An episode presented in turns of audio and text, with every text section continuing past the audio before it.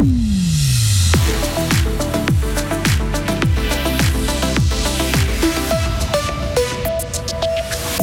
La justice fédérale confirme la condamnation à vie de l'homme qui avait tué sa femme et son fils à Payerne. L'acharnement du coupable écarte toute possibilité d'accident. Le réchauffement climatique fait migrer certaines essences d'arbres en altitude et en menace d'autres. Le canton de Fribourg veut agir. Predator, Piège de cristal ou encore Last Action Hero, vous connaissez certainement ces films, mais moins leur réalisateur. Il fait partie du jury du NIF. Du soleil, risque d'averse en montagne aussi, maximum 26 degrés. Et cette instabilité, nous la retrouverons euh, plus marqué euh, dimanche. Nous sommes vendredi, nous sommes le 16 juin. Euh, Sarah Camporini, bonjour. Bonjour Mike, bonjour à toutes et à tous. Prison à vie confirmée pour un assassinat à Payerne. Euh, le tribunal fédéral a confirmé hier la peine des tribunaux vaudois. En 2018, un homme avait tué sa femme et son fils aîné à Payerne. Il avait tiré au total 30 balles sur les deux victimes. Son recours a été balayé par les juges de Montrepos. Euh, pour le tribunal fédéral, il n'y a aucune raison de revoir ce jugement. Romain Ediger. En 2021, le président du tribunal cantonal vaudois avait parlé d'un carnage d'une violence inouïe. Pour lui, l'auteur a agi avec une extrême froideur, la froideur de l'assassin. Il s'était livré à une exécution pure et simple de sa femme et de son fils. L'acharnement du condamné, qui a vidé deux chargeurs sur ses victimes, 30 balles en tout, et les a achevés de plusieurs coups de feu à la tête, cet acharnement-là ne permet pas de retenir la version d'un tir accidentel contre le fils suivi d'un excès de rage. Devant le tribunal fédéral, cet homme demandait l'abandon des principales accusations et une condamnation au maximum de 20 ans de prison pour meurtre. Mais pour le tribunal fédéral, la justice vaudoise a fait son travail et la condamnation pour assassinat est justifiée. Et la peine de prison à vie est donc confirmée. Des chaînes à plus de 1000 mètres d'altitude. Avec le réchauffement climatique, certains types d'arbres vont se déplacer du plateau vers les préalpes et d'autres risquent de disparaître à cause des fortes chaleurs. C'est pourquoi le canton a mis en place un plan d'action pour préserver nos forêts et leur permettre d'assurer leurs fonctions essentielles. Philippe Vollhauser est le chef de la section forêt et dangers naturels de végétation correspondent à des formations forestières. Là, actuellement, on a des étages de végétation sur le plateau qui correspondent à des hêtres qu'on rencontre sur le plateau.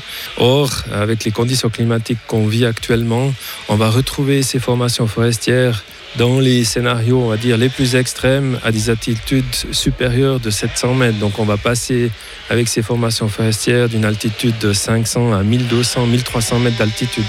Alors que des espèces comme le chêne, le bouleau ou encore le châtaignier s'adaptent à ce réchauffement climatique, d'autres sont plus vulnérables comme l'épicéa. À Brienz aussi, hein, c'est la nature qui se manifeste, Sarah. Oui, le village grison menacé par l'éboulement d'énormes masses rocheuses est désormais passé en zone de danger bleu. Les vitesses de déplacement du terrain se sont multipliées par 10 depuis hier matin. Il est désormais interdit d'entrer dans la localité et les voies de communication de la région sont fermées. Le service d'alerte précoce continue de suivre la situation. Il remercie le peuple suisse de ne pas rester indifférent aux souffrances des Ukrainiens. Le président Volodymyr Zelensky s'est exprimé devant les élus des chambres fédérales hier par visioconférence. Il a salué la décision de la Confédération d'avoir repris les sanctions européennes à l'encontre de la Russie et défendu l'exportation d'armes. Nous reviendrons sur ce discours et l'émotion suscitée dans notre éclairage de 7h30. Le cyclone Joy devrait s'affaiblir ce vendredi et devenir une tempête. Le phénomène a frappé hier les rivages de l'Inde et du Pakistan accompagné de vents violents et de vagues Il a forcé plus de 175 000 personnes à évacuer préventivement. Et puis on termine par ce nouveau record visé par le Festival du film fantastique de Neuchâtel. L'an passé, 50 000 personnes y avaient pris part et pour battre cette fréquentation, le NIF présentera 125 œuvres du 30 juin au 8 juillet.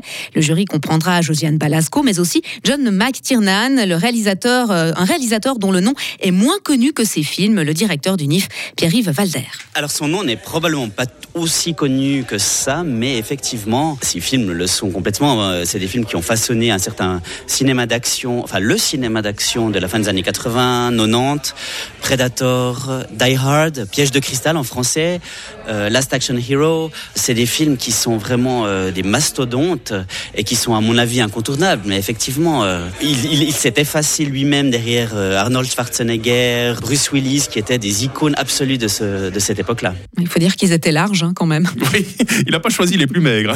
Des propos recueillis par nos confrères de RTN, la compétition compétition internationale mettra aux prises 14 films avec de l'horreur, des thrillers, de la science-fiction et même un long métrage d'animation. Vous aimez les films qui font peur, vous-même, ça Ouais, j'aime bien les thrillers, Ah, j'adore. ouais. Ah bah, faut qu'on se fasse une fois une petite nuit thriller ou, Ah oui, ou film d'horreur. Hein. Je sais pas dans quel état on sera le lendemain hein, pour faire de la radio. Merci Sarah. Euh, vous êtes avec nous très tôt hein, pour nous informer toutes les 30 minutes. Dans quelques instants, toute l'équipe pour vous dévoiler la question du jour. Retrouvez toute l'info sur frappe et frappe.ch.